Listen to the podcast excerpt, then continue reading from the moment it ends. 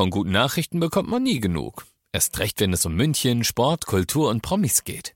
Lesen Sie selbst gute Nachrichten. Heute in der Abendzeitung und auf abendzeitung.de. Abendzeitung. Die ist gut.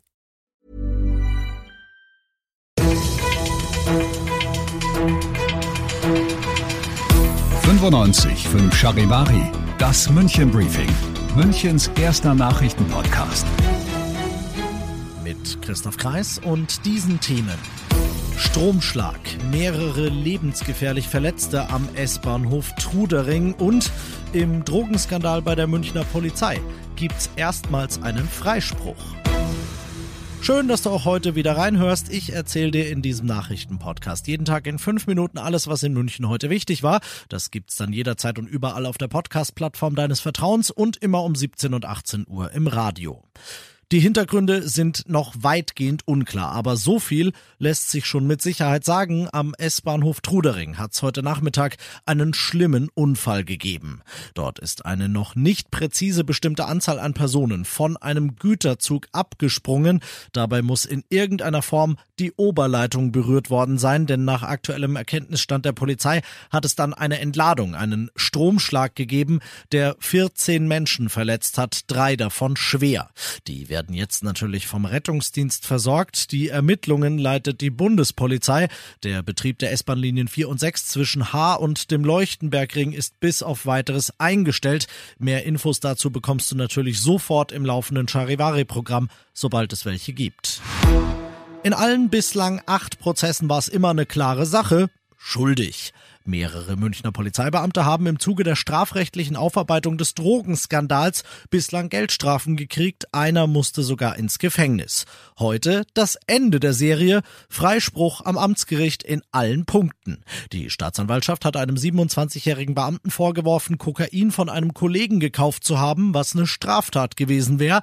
Nachweisen ließ es sich aber nicht und zugegeben hat er nur, dass er das weiße Pülverchen selbst genommen hat, was eben keine Straftat ist.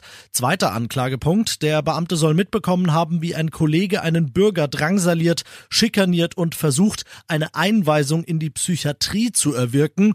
Ob er was gegen ihn hatte oder einfach nur machtgeil war, ist unklar. Jedenfalls ließ sich dem heute freigesprochenen auch da nicht nachweisen, dass er das als eine Straftat wahrgenommen hat. Nur dann hätte er es nämlich auch melden müssen.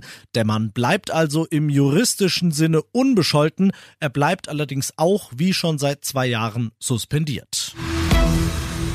Du bist mittendrin im München Briefing und so wie du es kennst nach den wichtigsten München Themen, schauen wir auf die wichtigsten Themen aus Deutschland und der Welt heute. Wenn man sowas hört, dann denkt man sich natürlich, oh mein Gott, Corona 2.0. Gesundheitsminister Lauterbach empfiehlt heute in Sachen Affenpocken, Infizierte sollten mindestens 21 Tage in Isolation, Kontaktpersonen 21 Tage. Das soll die Ausbreitung des Virus eindämmen. Aber bevor man jetzt denkt, uh, hier ist gleich die nächste Pandemie im Anmarsch, Charivari-Reporterin Zoe Tasovali. Ausbrüche der Affenpocken hat es demnach schon sehr häufig gegeben. Die Infektion sei außerdem durch Kontaktnachverfolgung gut zu beherrschen. Also ein ähnlicher Vorgang wie zu Beginn der Corona-Pandemie. Für Infizierte gilt, erst wenn sie keine Symptome mehr haben, sollten sie ihre Wohnungen wieder verlassen. Zu den Symptomen gehören zum Beispiel Fieber und Hautausschläge. In der Regel verläuft die Krankheit mild, es kann aber auch schwere Verläufe geben. Alle weiteren Infos dazu natürlich auf charivari.de. 24.02. Genau drei Monate ist Russlands Überfall auf die Ukraine heute her. Ein Ende des Krieges ist nicht in Sicht, denn beide Seiten sind weiterhin trotz aller Rückschläge und trotz der unbeschreiblichen Schrecken siegessicher. Charivari-Korrespondent Ulf Mauder. Die Ukraine setzt für den Kampf gegen Russland vor allem auf die Lieferung schwerer Waffen des Westens. Diese müssten allerdings schnell kommen, betonte Außenminister Kuleba heute angesichts massiver russischer Angriffe im Osten des Landes. Die Menschen hier in der Ukraine sind in Angst wegen der blutigen Offensive im Donbass. Die Waffen verlangt die Ukraine auch mit der Begründung, damit die russischen Blockaden ihrer Seehäfen zu durchbrechen, um Getreide wieder exportieren zu können. Und das noch zum Schluss. Grob lässt sich die Idee so zusammenfassen, Radeln für ein Gratis-Radler. München will bekanntlich bis 2035 klimaneutral werden und die Grünen im Stadtrat haben da heute einen, wie ich finde, ganz geilen Vorschlag gemacht. Sie wollen uns, also dich, mich, alle Münchnerinnen und Münchner, dazu bringen, mehr Wege mit dem Rad zu machen und zwar mit einem Bonussystem. Eine App soll jeden geradelten Kilometer erfassen und jeder geradelte Kilometer soll in der Münchner City dann sozusagen als Klimawährung ausgegeben werden können. Geklaut haben sich die Grünen die Idee in Wiesbaden, wo das schon ganz gut funktioniert.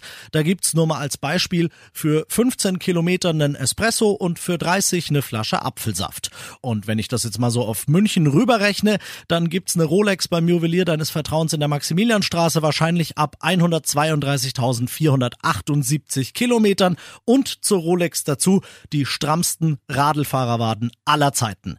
Ich bin Christoph Kreis. Ob du radelst oder nicht, komm gut in den Feierabend.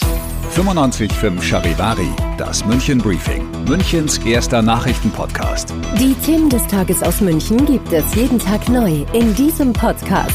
Um 17 und 18 Uhr im Radio und überall da, wo es Podcasts gibt, sowie auf charivari.de.